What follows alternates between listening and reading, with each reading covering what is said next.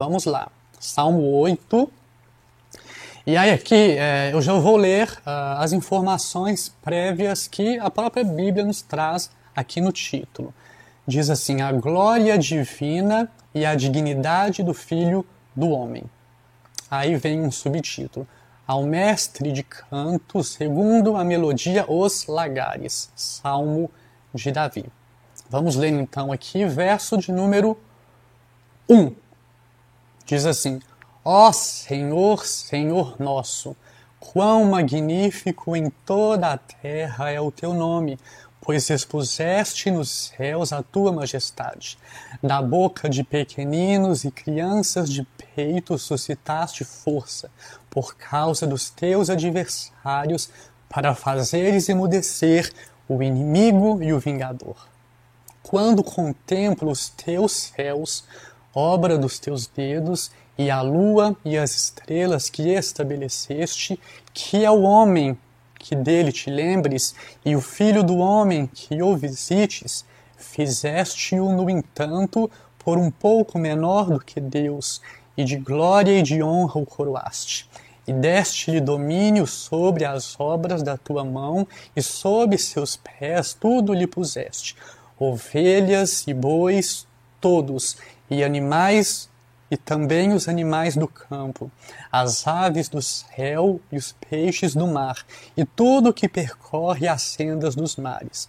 Ó Senhor, Senhor nosso, quão magnífico em toda a terra é o teu nome.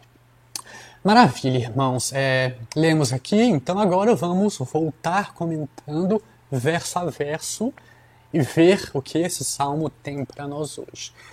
É, já aqui no verso 1, é, eu quero destacar uma informação, um detalhe que muitas vezes passa despercebido aos nossos olhos, nós não percebemos, mas uh, é um detalhe importante que nós conheçamos que diz assim, o Salmo 1 diz, ó Senhor, Senhor nosso. Logo no início aqui nós vemos a palavra Senhor duas vezes, porém grafadas de maneiras diferentes. O primeiro Senhor, ele se encontra todo em letras maiúsculas ou caixa alta. E o segundo Senhor, apenas a letra S aparece em maiúsculo, o restante das letras em minúsculo. Alguém aqui já pensou para poder já parou para pensar por que está escrito assim? Por que dessa diferença entre as duas palavras? Por que será que o salmista repetiu a palavra Senhor? Uma vez só, será que não seria o suficiente? Bom, primeira coisa que nós temos que entender é que cada pequeno detalhe da Bíblia possui um propósito. Nada aqui está escrito à toa. Uh, e aí, quando nós vemos aqui no início do verso 1 a palavra Senhor duas vezes, aqui não é simplesmente uma repetição da mesma palavra. No nosso português, é a mesma palavra, Senhor, Senhor, não vemos nenhuma diferença. Porém, quando nós vamos lá na língua original em que o salmo foi escrito, que foi o hebraico, nós vemos que essas duas palavras são distintas. O primeiro Senhor é um e o segundo Senhor é outro Senhor, se referem a coisas diferentes, digamos assim. O primeiro Senhor, todo em maiúsculo, todo em caixa alta, no hebraico é, é o tetagrama Yod He Vav He, que trazendo para o alfabeto português é o YHWH. As, primeiras, as letras que eu falei no início são essas letras em hebraico. Yod, o Y, Re, o H, Vav, o W e Re novamente, que é o H de novo. Uh, e essas quatro letras que são chamadas juntas de tetragrama é o equivalente ao nome de Deus. E aí vocês vão entender por que nome aqui eu estou usando aspas.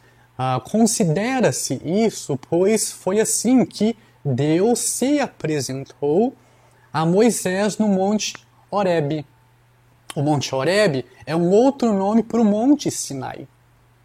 Então, quando nós encontramos lá em Êxodo, né, essa, essa passagem aqui do primeiro encontro de Deus com Moisés, lá no Monte Horebe, que é o Monte Sinai, uh, toda essa história, essa narrativa encontra-se lá em Êxodo 3. Uh, ah, e aí nós né, vamos recapitular o que aconteceu. Moisés chega num determinado lugar de Horebe e lá ele vê o que? Uma sarça, um arbusto. E junto e esse arbusto ele vê pegando fogo. É um arbusto que arde, mas não se consome. E junto a esse arbusto apareceu o anjo do Senhor. Ali, nesse primeiro encontro de Moisés com Deus, o Senhor ah, diz, né, o Senhor fala o propósito, o motivo do seu aparecimento, motivo da sua visita a Moisés. Ali, o que, que o Senhor diz? Ele fala que ele viu a aflição do seu povo no Egito, que ouviu o seu clamor, que conhece os seus sofrimentos, e aí, nesse discurso, ele já faz o que? Já faz a chamada de Moisés, falando: Moisés, eu estou te chamando, eu estou te convocando para uma missão. E que missão que é essa? O Senhor enviaria Moisés ao Egito para poder libertar o povo dele, uh, que é o povo de Israel. Né?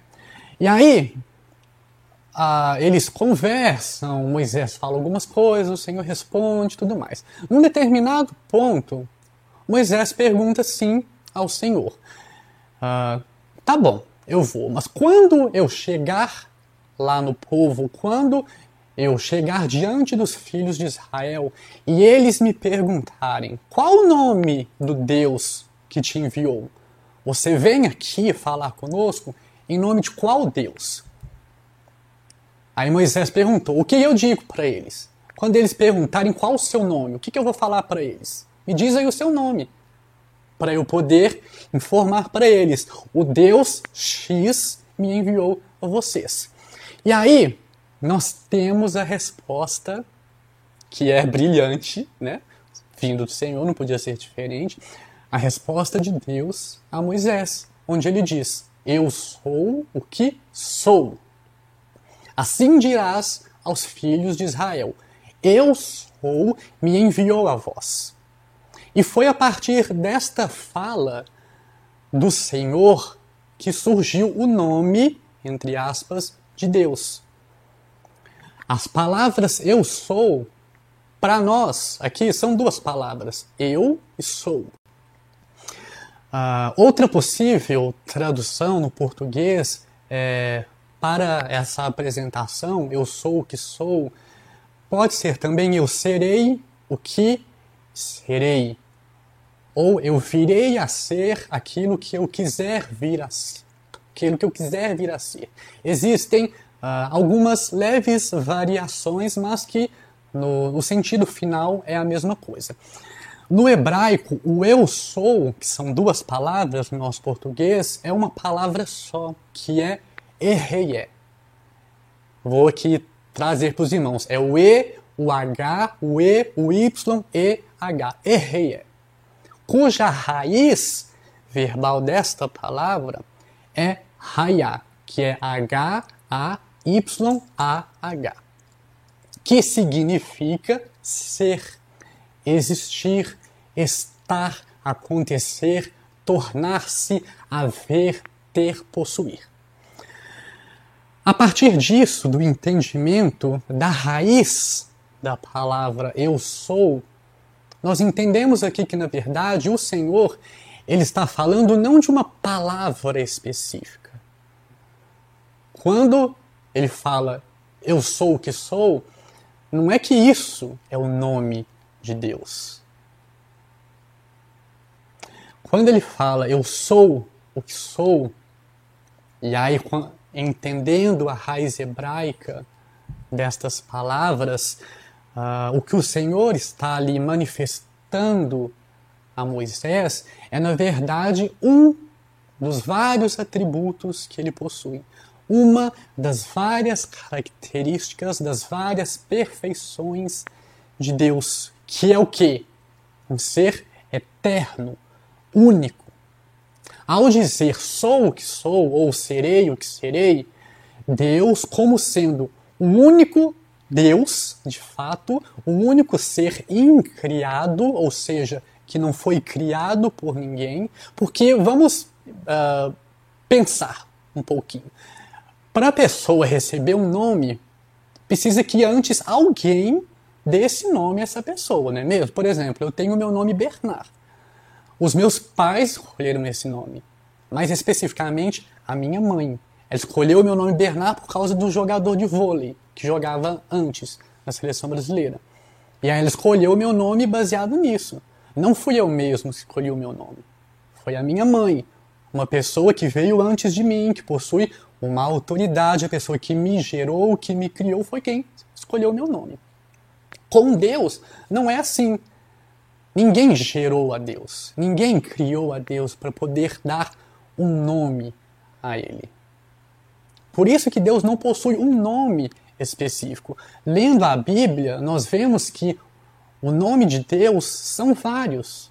Nós vemos Shalom, Jireh, Rafá, Tzikenu, uh, Sabaó, várias características. Na verdade, não é que Deus tenha vários nomes. Deus, na verdade, não tem nome nenhum. Deus possui várias características, várias perfeições, vários atributos que o definem, que tentam, né, na verdade, defini-lo, trazer uma, um entendimento sobre este ser que é Deus. Então, Deus, como sendo o único ser incriado e eterno, que não tem início e nem fim, ele expressa, através dessa fala, a sua soberania, a sua grandeza, a sua liberdade. Ele diz: Eu sou o que sou. Não existe uma palavra para me definir. Eu sou o que sou. Eu sou eterno. Eu sou incriado. Eu não tenho início nem fim. É isso que nós devemos entender com essa, esse tetragrama Yod-He Vav-He. Então aqui uh, nós já aprendemos que esse tetragrama, essas quatro letras, YHWH, vieram da palavra Ereie, que na verdade é um dos atributos de Deus, não um nome. O tetragrama é uma palavra impronunciável, porque essas quatro letras todas são consoantes. E aí uma curiosidade, uh, o alfabeto hebraico ele é, ele é só composto de consoantes. Então, quando nós pegamos um texto original do hebraico ortodoxo, digamos assim, ele só vai trazer consoantes. As vogais, que na verdade são sinais, os chamados sinais massoréticos que foram introduzidos pelos massoretas, isso só bem depois de Cristo, lá por volta do anos 200 depois de Cristo, que os sinais massoréticos, que são equivalentes a vogais, foram criados e incorporados ao hebraico original para que o pronunciar das palavras não se perdessem. Por isso que ah, muitas vezes nós ouvimos as pessoas, alguns pregadores, falando que o nome de Deus é impronunciável. Ele é impronunciável por causa disso. É, ninguém consegue pronunciar uma palavra sem vogais.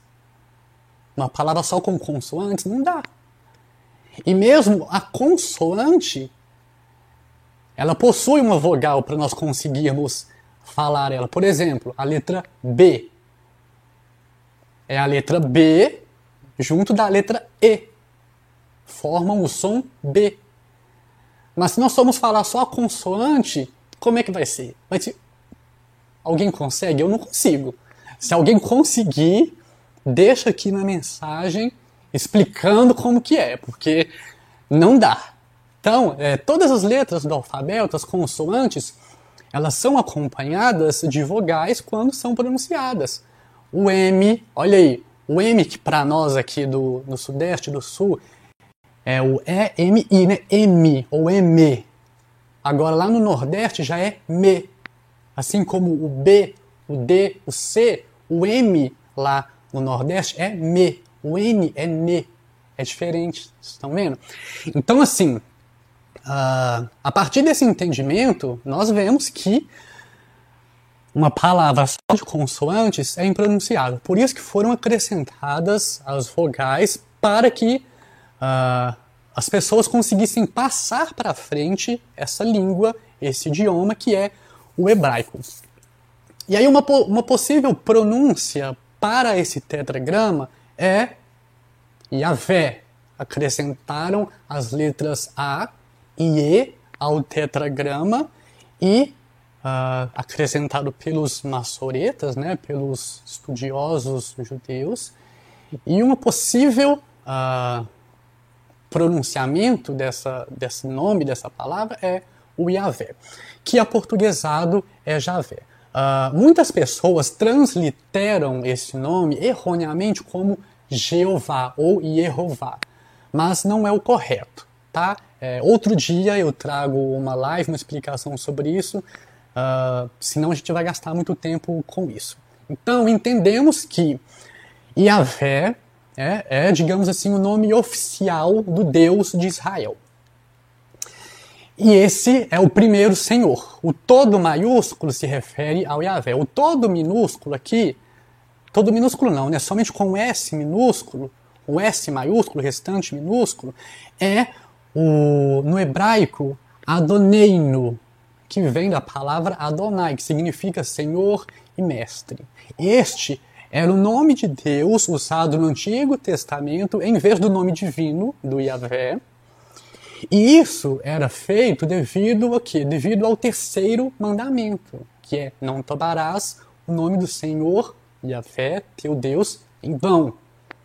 Por causa disso, os filhos de Israel, por temor a transgredirem o terceiro mandamento, sempre que o tetragrama surgia em um texto da Escritura, eles liam, eles pronunciavam como Adonai ao invés de Yahvé. É um, um preciosismo da, da parte deles. E muitas vezes o tetragrama ele é substituído pela palavra Hashem, também no hebraico, que significa o nome. Então, quando eles querem uh, se referir ao nome de Deus, eles não vão falar Yahvé, eles vão ou falar Adonai ou Hashem, que significa o nome, traduzindo do hebraico para o português. Então, aqui no verso 1, Davi, que é o autor desse salmo, ele usou tanto o nome oficial de Deus quanto o nome substituto então, é como se ele dissesse assim: Ó Yahvé, Senhor nosso, ou Mestre nosso, quão magnífico em toda a terra é o teu nome. Como eu disse anteriormente, nome aqui no verso 1 não é uma palavra específica, mas tudo o que Deus revela sobre si mesmo é uma referência à totalidade de Deus de todos os seus atributos e perfeições. E ele diz assim, ainda no verso 1: Pois expuseste nos céus a tua majestade. Deus, ele não se escondeu do homem, mas ele se expôs, ele se revelou. Céus aqui é a parte mais elevada da criação, representando assim tudo o que se encontra abaixo dos céus. Toda a criação revela a Deus. Não somente os céus, toda a criação. E isso, esse tipo de revelação, é o que nós chamamos de revelação natural ou geral.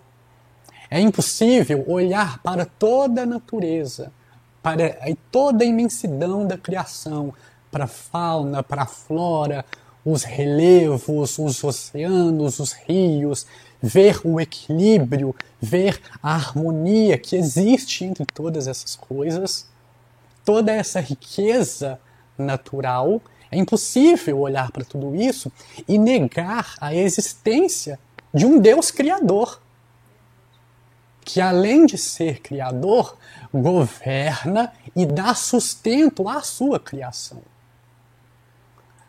A criação, ela só existe por causa da providência de Deus, que governa e cuida da sua criação. Aqui diz majestade. Majestade é o mesmo que esplendor ou glória de Deus, que representa suas perfeições, os seus atributos. Verso 2: Da boca de pequeninos e crianças de peito suscitaste força, por causa dos teus adversários, para fazeres emudecer o inimigo e o vingador. O que isso significa? Deus usa o que? Os fracos para envergonhar os fortes. O significado aqui é que Deus usa o improvável aos olhos humanos para manifestar o seu poder. E o Senhor Jesus, ele aplicou essa mesma passagem lá em Mateus 21, 16, às crianças que o adoravam na ocasião em que ele se encontrava lá no templo, em Jerusalém, efetuando várias curas.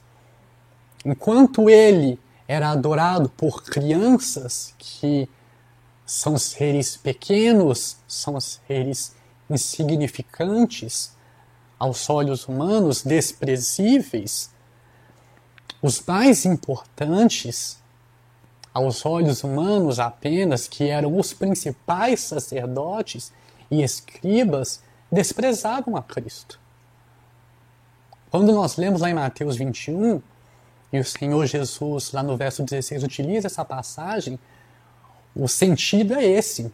Enquanto as crianças o louvavam, o adoravam, os principais sacerdotes, escribas, as autoridades judaicas o ignoravam, o desprezavam. É isso que significa aqui. Em sua providência, Deus que, que significa? Ele não precisa de poderosas forças, de poderosas pessoas para louvá-lo. Ele não precisa de forças militares para destruir os ímpios. Ao contrário, as bocas infantis são suficientes para o seu propósito. Então, ali naquela ocasião de Jesus Cristo, as autoridades, os sacerdotes foram humilhados, que significavam ali os inimigos de Deus, porque eles eram oposição a Jesus, eles foram humilhados, porque o Senhor Jesus valorizou as crianças que o louvavam, que o adoravam. Verso 3: Quando contemplo os teus réus, obra dos teus dedos, e a lua e as estrelas que estabeleceste. Obra do, dos teus dedos, é o que o, o verso 3 nos traz. Aqui Davi utiliza uma linguagem figurada. Nós sabemos que, na verdade, Deus criou a lua e as estrelas mediante a sua palavra. Quando nós voltamos lá em Gênesis 1 e vemos a criação de todas as coisas, lá no verso 14, o Senhor disse: haja luzeiros. E aí surgiram a lua, o sol e todas as demais estrelas. Então, quando Davi disse obra dos teus dedos, aqui na verdade ele está comparando a ação de Deus ao criar a lua e as estrelas com a ação de um artista, de um escultor que detalhadamente usa as suas ferramentas ou os seus dedos, que é o que ele diz aqui, para esculpir sua obra. Isso denota delicadeza, denota esmero. É isso que o salmista expressa aqui no verso 3, quando ele diz que a lua e as estrelas são obras dos dedos de Deus, porque elas não foram criadas assim, de qualquer maneira. Não, por mais que Deus tenha criado elas pela palavra, aquilo que foi criado, ao ser contemplado, é perfeito, é maravilhoso, é detalhado, possui delicadeza, é possível perceber o esmero do artista, do criador na sua criação. Verso 4: Que é o homem que dele te lembres, e o filho do homem que o visites. Aqui, né, nesse início, que é o homem, é uma pergunta. Né? Davi fez essa pergunta ao meditar. E ao meditar, ele ficou que? Impressionado por Deus cuidar tanto do ser humano, dando-lhe sustento e provisão para a sua sobrevivência neste mundo. Quando nós lemos aqui os versos 13 e 4, e o ideal é que nós leiamos eles juntos, quando nós lemos o verso 3 e o 4 juntos, nós percebemos a admiração de Davi, a admiração do salmista pelo cuidado de Deus com o ser humano, sendo que ele é uma parte tão pequena quando comparado à imensidão de toda a criação. Vamos parar para pensar. Olha o tamanho do mundo. Tudo bem, né, que uh, são bilhões de pessoas que se encontram no mundo. Mas mesmo assim, essas bilhões de pessoas, elas não preenchem o mundo todo. Há muito mais mundo do que pessoas. Há muito mais uh, outras criações do que seres humanos. É isso que Davi diz aqui. Porque ele, ao contemplar a lua e as estrelas, depois ele pensa no homem, ele, ele fica assim admirado. Né? O que é o homem diante da lua, diante de também bilhões de estrelas? Inclusive, existem mais estrelas do que pessoas. E é maravilhoso saber disso. A ideia aqui de Davi é, é acentuar a infinita benevolência de Deus. Por mais que diante de toda a criação os seres humanos sejam uma parte pequena, uma parcela pequena, nem por isso Deus os despreza. Nem por isso Deus os abandona. Antes, demonstra, manifesta a sua benevolência a eles. As expressões aqui que nós vemos, homem e filho do homem, são diferentes, mas ambas elas destacam o que? A fragilidade e fraqueza humanas. Porque o homem e o filho do homem não passam de pó, não passam de barro. Deus, ele poderia muito bem ter, ele ter abandonado a humanidade em sua depravação e pecado em sua pecaminosidade. Mas não, a maravilhosa graça divina se exibe no fato de um Criador tão glorioso ainda conceder inumeráveis bênçãos àqueles que não merecem. E quando eu me refiro aqui a inumeráveis bênçãos, a essa graça, é a graça geral, é a revelação natural da pessoa de Deus que é concedida a todo ser humano que habita nesta terra. É como, aqui o verso 4, é mais ou menos como se Davi dissesse assim: como é possível que o Deus que criou os céus, a lua e as estrelas se incline e dê atenção às criaturas, aos seres humanos que são tão vis desprezíveis e indignas de receber algum bem da sua parte. Aqui, quando ele fala que é o homem para que dele te lembres, não significa que Deus esquece. Não. Deus não é humano como nós para esquecer de pessoas, de coisas, nada disso. O sentido aqui é de Deus considerar, se importar. E é o mesmo sentido da palavra visites no final do verso. Visites é o mesmo que inspecione, que dê atenção. Então, quando Davi diz aqui que é o homem para que ele te lembres? Na verdade, ele quer dizer que é o homem para que o Senhor o considere. O que é o homem para que o Senhor se importe com ele? E o filho do homem para que o visites, para que o Senhor o inspecione, para que o Senhor dê atenção a ele. É isso que significa essa pergunta aqui do verso 4. Verso 5. Fizeste-o, no entanto, por um pouco menor do que Deus, e de glória e de honra o coroaste. Quando Davi escreveu aqui, fizeste-o, no entanto, por um pouco menor que Deus, isso se refere ao propósito de Deus para a humanidade. Deixa eu tomar uma água.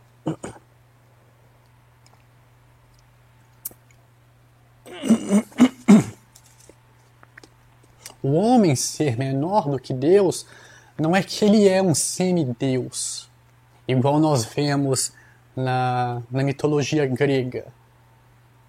Parece lá, né? Os filhos de Zeus. Zeus, que é um deus da mitologia grega, do panteão grego, ele vai lá, se relaciona com uma mulher, e aí o fruto é um homem ou uma mulher que é metade homem e metade Deus, é um semideus. Não. Né? Nós sabemos que isso é apenas mitologia, são apenas histórias. A ideia aqui não é essa. O homem ser um pouco menor do que Deus indica que ele, como criatura, deve submissão ao seu Criador, que é maior, que é superior a ele. A ideia aqui é enfatizar a superioridade de Deus sobre o homem, a grandeza de Deus sobre o homem.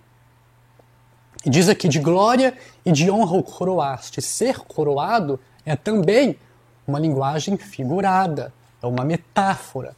Não é que Deus pegou uma coroa e colocou na cabeça de cada ser humano. Não, não é isso. A glória e a honra que o homem recebeu da parte de Deus é no sentido de um status, de uma posição privilegiada que Deus lhe conferiu, como sendo aquele responsável por cuidar, por administrar toda a criação. É mais ou menos como um mordomo que recebe do dono da casa a honra de ser a pessoa responsável por manter a casa em ordem, bem cuidada, limpa.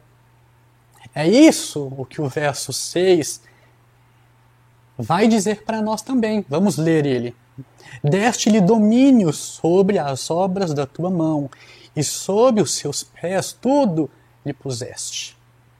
Deus deu ao ser humano grandes privilégios dignidade e responsabilidade em sua criação. Ao criar o homem à sua imagem e semelhança, o Senhor o incumbiu de governar o mundo, dando-lhe domínio sobre os animais terrestres, os animais alados, que são as aves, e os marinhos.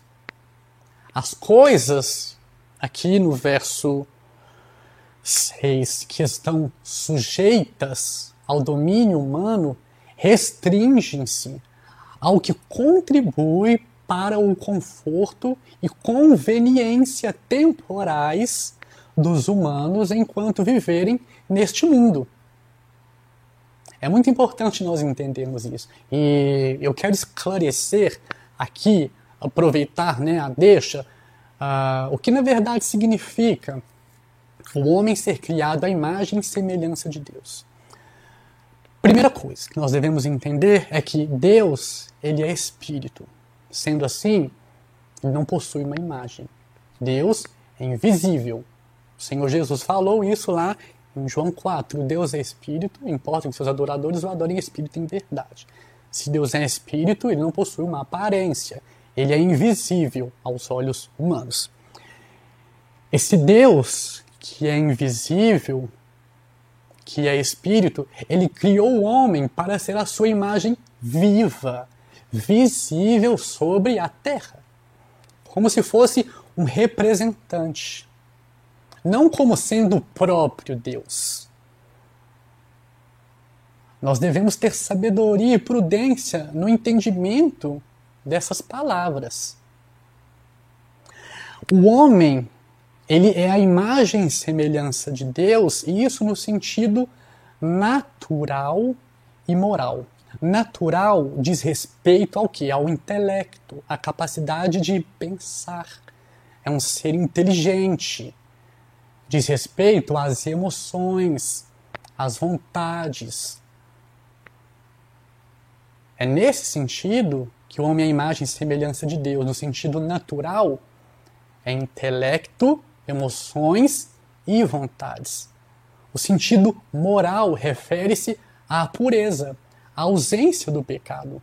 Originalmente, o homem foi criado à imagem e semelhança de Deus e ele era impecável, ele era puro, nele não existia pecado. Porém, aconteceu uma coisa. Ao pecar, o homem perdeu a semelhança moral, ou seja, ele tornou-se pecador. A semelhança natural, ela foi mantida, porque o homem, ele ainda possui capacidade intelectual, emocional e volitiva. Mas todas estas áreas,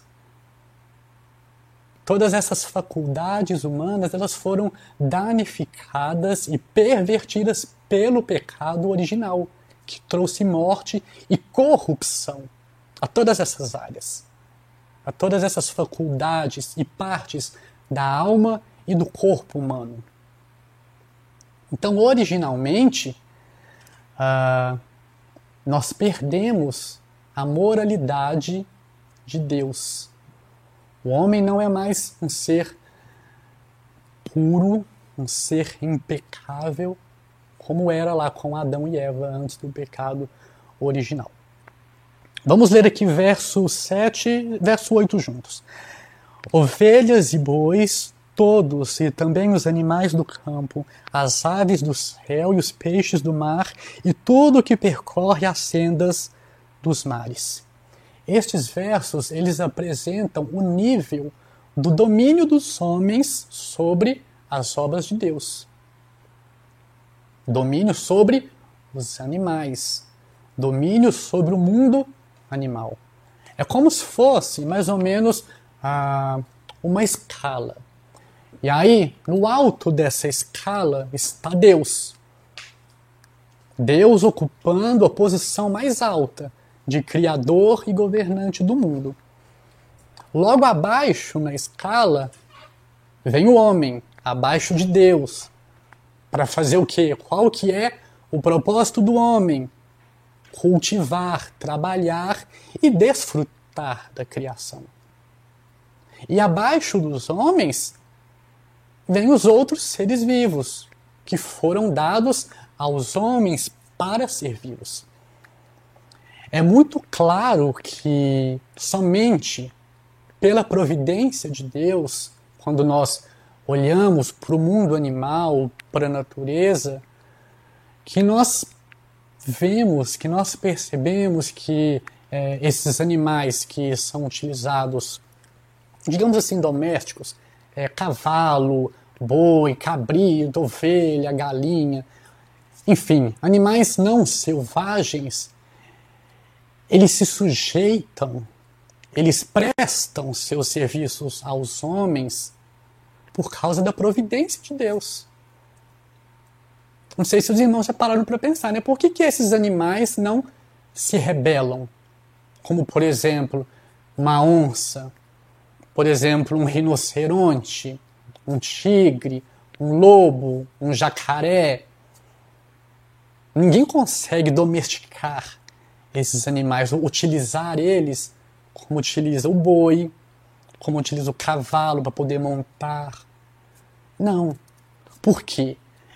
Cada classe dos animais possui um propósito, foi criado com uma função. E uma dessas funções é servir aos homens, seja de que maneira for. E quanto mais esse domínio dos homens sobre os animais é evidente, mais devemos contemplar a graça e benevolência de Deus, glorificando-o por sua provisão. É claro que hoje, na sociedade moderna, no século XXI, uh, ah, esses animais eles se tornaram, de certa forma, obsoletos, porque hoje existem carros, motos, bicicletas, meios de transportes automotivos, automotores, mas antigamente não era assim. Era o cavalo, o boi, o camelo, como instrumento de transporte, para carregar as coisas, como ferramenta de trabalho. É importante que nós entendamos isso.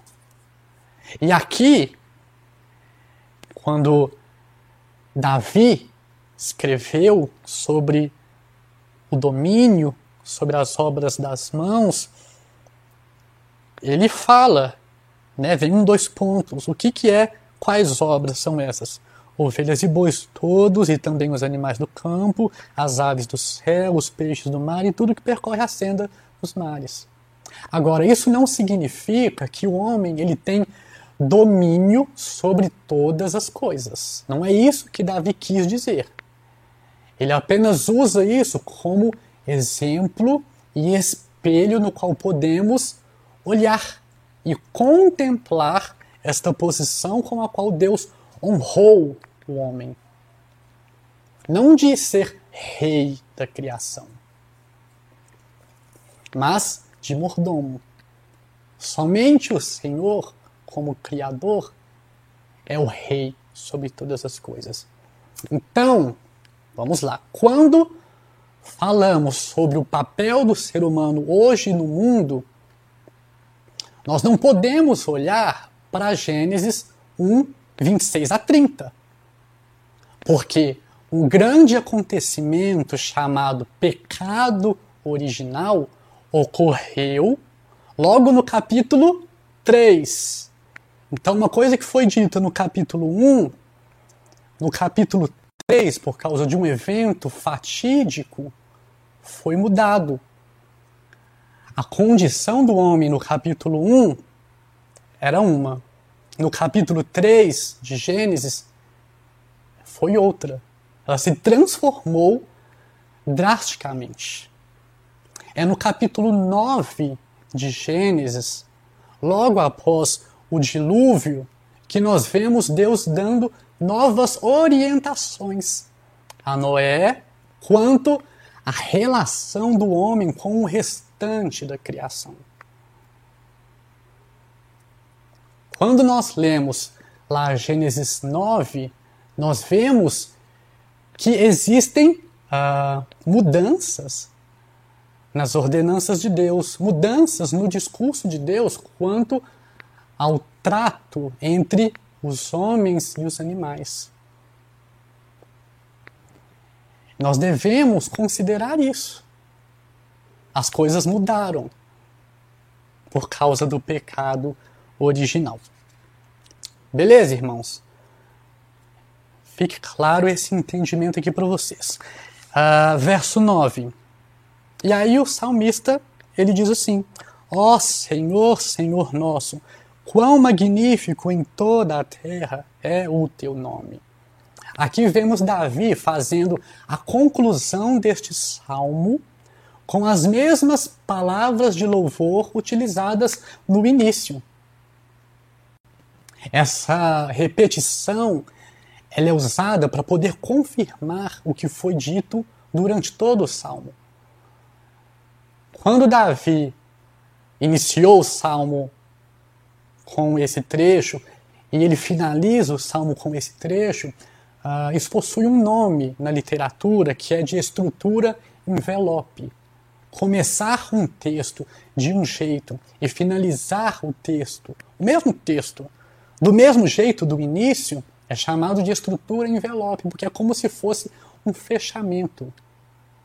Como se o início e o, e o final fizesse assim. Pronto, conclusão. Olha que interessante. Por isso, inclusive, tem um vídeo aqui no canal que eu falo sobre a importância dos elementos e gêneros literários ao ler a Bíblia. É importante que nós tenhamos esse conhecimento, pelo menos um conhecimento mínimo de literatura, para fazermos esse discernimento entre os textos. Beleza? Ó, então é isso. Finalizamos aqui, né? De uma maneira geral, né? Resumindo, em suma, o entendimento é o seguinte: Deus, ao criar o homem, ele deu o que? Uma demonstração de sua graça para com ele, dando-lhe domínio sobre toda a terra. Porém, o homem pecou, desobedecendo à lei de Deus, ficando assim destituído de sua glória.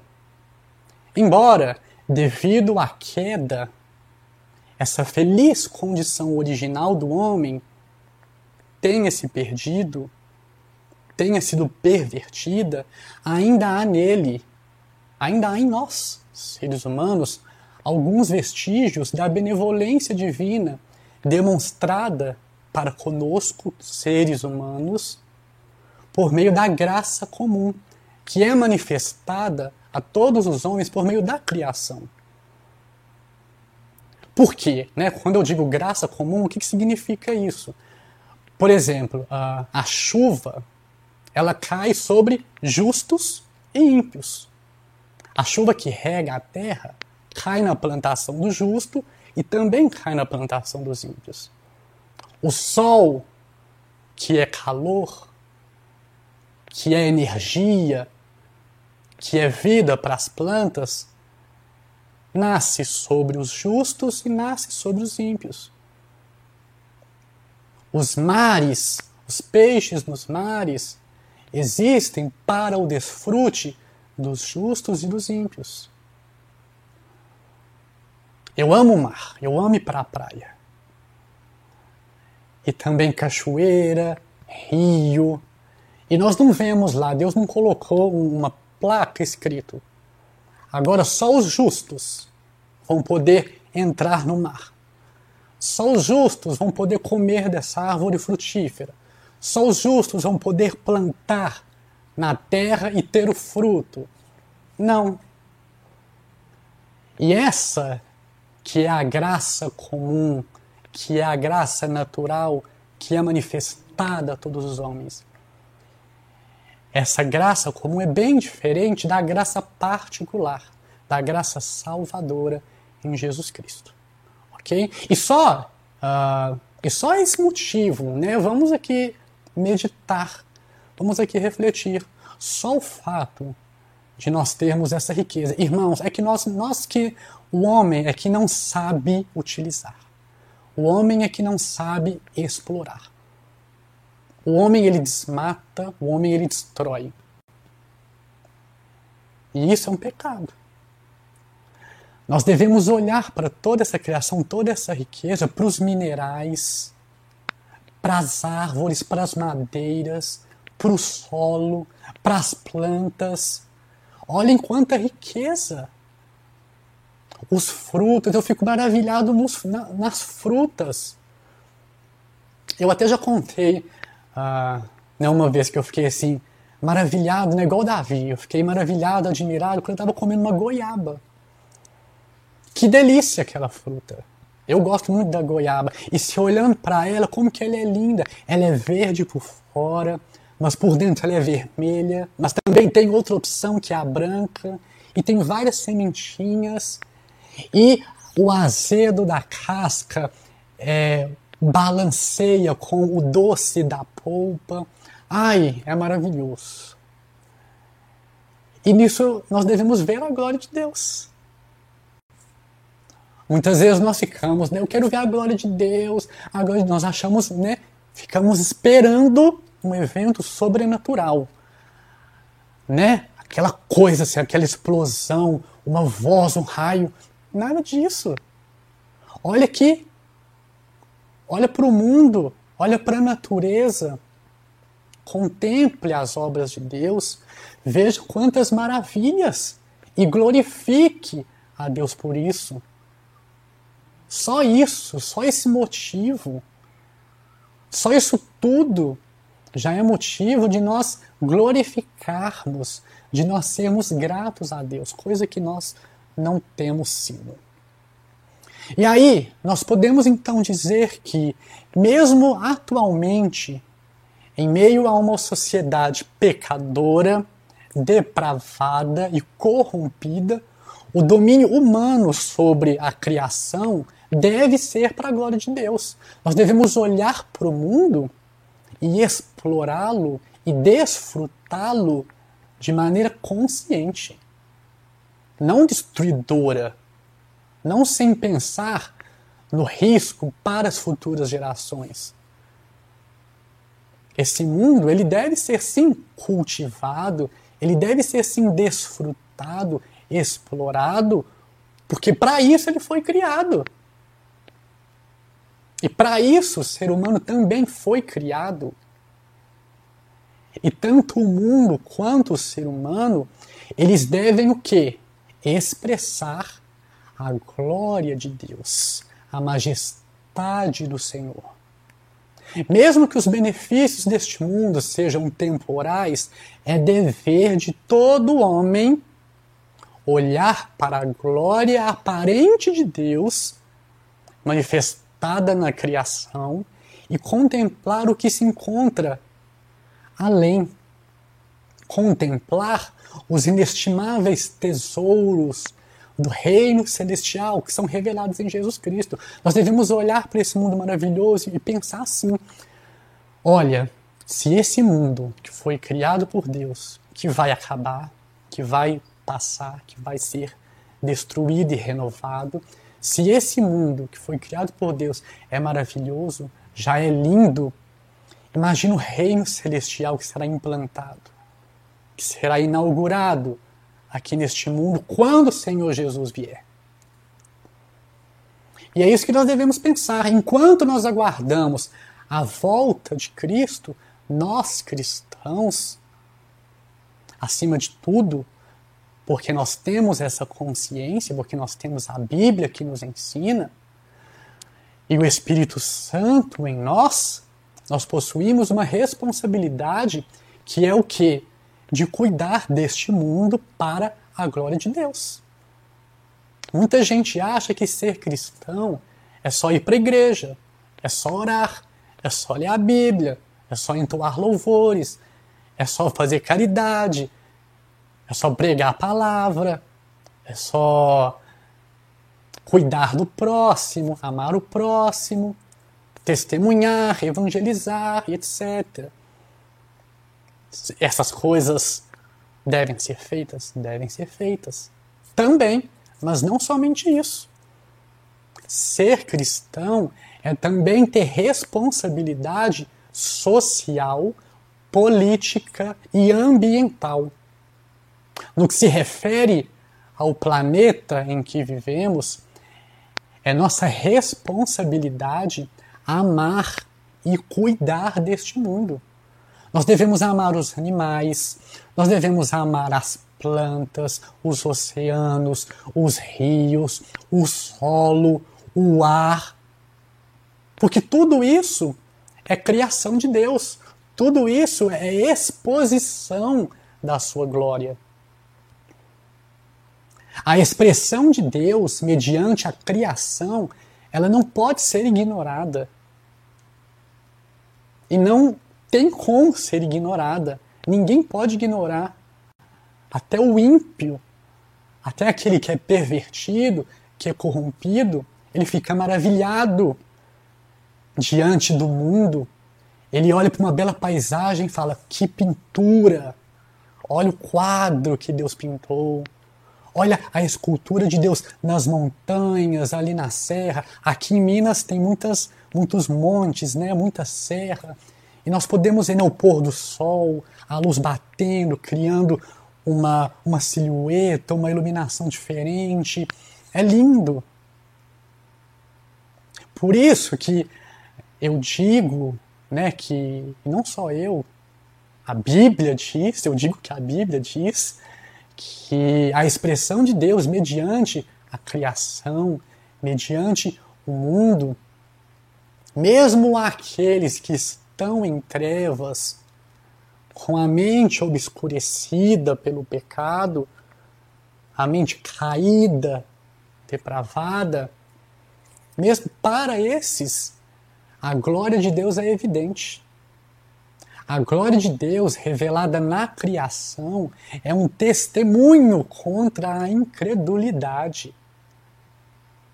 E em adição ao testemunho interno da lei de Deus gravada no coração humano, eu já falei sobre isso e tem uma pregação aqui no canal chamada Guarda os Mandamentos, parte 1, parte 2. Eu falo sobre isso, que todo homem que é criado por Deus eu falo isso baseado em Romanos 2, quando Paulo discorre sobre isso. Ele fala que todo homem traz no seu coração a lei de Deus gravada. E essa lei testemunha na sua consciência. E em adição a essa lei, a esse testemunho interno que o homem possui gravado no coração, o Senhor deu inumeráveis evidências no mundo de sua existência e do dever humano de se submeter ao seu Criador. Tudo bem, é importante uh, separar também revelação natural, que é da criação, que é das obras de Deus nesse mundo, com a revelação particular especial em Jesus Cristo. Mas mesmo na revelação, em Jesus Cristo e na palavra, a revelação especial, mas mesmo na revelação natural, todos os homens são indesculpáveis. Porque nós olhamos para essas coisas e, como eu disse no início, é impossível olhar para o mundo e não perceber a existência de um ser criador por trás. E esse ser é o próprio Deus, é o próprio Senhor Jesus Cristo. E para nós, crentes, a beleza da criação fala da beleza majestosa de Deus, o Senhor Jesus Cristo. Ele é o eu sou, o Yahvé Adonai, que o salmista tanto exalta aqui no Salmo 8. O Senhor Jesus Cristo, ele é o que? Ele é o resplendor da glória de Deus a expressão exata do seu eterno ser. Nós vemos isso lá em Hebreus 1. Ele é a imagem do Deus invisível, o primogênito de toda a criação, pois nele foram criadas todas as coisas, os céus, na terra, as visíveis, as invisíveis, sejam tronos, soberanias, principados, potestades, tudo foi criado por meio dele e para Ele. Ele é antes de todas as coisas e nele tudo subsiste. Isso que eu disse aqui é uma fala que se encontra lá em Colossenses 1, versos 15 a 17. E eu quero, nessa noite, para poder encerrar a nossa live, eu quero convidar cada um aqui a, a meditar sobre toda essa exposição de hoje e que essa meditação nos conduza à prática da piedade. Para que nós não sejamos indolentes e omissos na missão de glorificar a Deus neste mundo, louvando-o por suas grandes obras. Então, a minha oração é que o Espírito Santo toque em mim e em cada um que me assiste e nos traga essa consciência, nos traga essa responsabilidade, essa convicção de que nós, seres humanos, temos neste mundo tanto de desfrutar, mas de cuidar, de cultivar. Porque tudo que existe é para a glória de Deus. E a nossa vida só pode ser para a glória de Deus quando nós fazemos um bom uso, um uso adequado daquilo que Ele nos deu, daquilo que Ele colocou em nossas mãos. Então, que nós possamos refletir, que nós possamos meditar na vida que temos levado nesse mundo. Nós nos preocupamos muito com outras coisas que eu falei, coisas referente à religião, mas nós esquecemos que, enquanto seres humanos nesse mundo, nós somos seres integrais. Tudo bem, nós não somos do mundo, graças a Deus por isso, mas nós estamos no mundo. E como que temos vivido a nossa vida neste mundo? Tem sido de forma consciente, responsável, em santidade acima de todas as coisas, mas também amando a criação de Deus. Vamos orar. Deus amado, eu te dou graças, eu te louvo por sua criação e como Davi, eu também fico, Deus, maravilhado. Eu fico admirado diante de tanta riqueza diante de tanta beleza, diante da sua glória manifestada na criação. E isso me leva a pensar além, me leva a pensar na grandeza, na majestade, na glória do reino por vir, do reino de Cristo que será instalado neste mundo que certamente será superior, muito melhor do que o que nós vivemos hoje aqui. Que o Espírito Santo do Senhor possa nos despertar, nos levar a louvá-lo, a glorificá-lo, a adorá-lo por todas as suas obras. Que ele nos desperte dia após dia para que entendamos que ser cristão, ser discípulo de Jesus, envolve sim a parte religiosa, mas envolve também a parte social, a parte política, a parte ambiental. Em como nós vivemos, em como nós manifestamos a luz de Cristo em nós neste mundo que o Espírito Santo do Senhor possa aplicar tudo que foi lido, tudo que foi falado, tudo que foi estudado nesta noite aos nossos corações. Que nós possamos, de fato, ó Deus, guardar. Nós pedimos, grava, inscreve, imprime as tuas palavras em nossas mentes e em nossos corações para não pecarmos contra ti, ó Deus. E que nós possamos andar viver segundo a tua palavra. Eu te agradeço por este momento e peço que o Senhor nos dê uma noite abençoada, que o Senhor nos dê um fim de semana abençoado em tua presença, para a glória do nome do Senhor Jesus. Amém. Graças a Deus. Glórias a Deus, irmãos. Finalizamos aqui então a transmissão de hoje. Deixa eu ver aqui se tem alguma pergunta aqui no chat. Não. Maravilha. Então, mais uma vez, eu convido a vocês a curtirem esse vídeo, se inscreverem no canal, ativarem aqui as notificações e também seguirem lá o Instagram do canal, tá bom?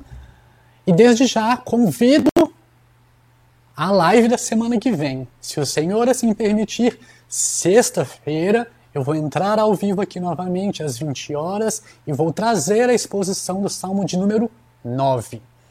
Eu agradeço a todos vocês que ficaram aqui, que participaram. Muito obrigado pela presença. Desejo a todos um grande abraço, um excelente fim de semana e até a nossa próxima live. Fiquem com Deus, irmãos.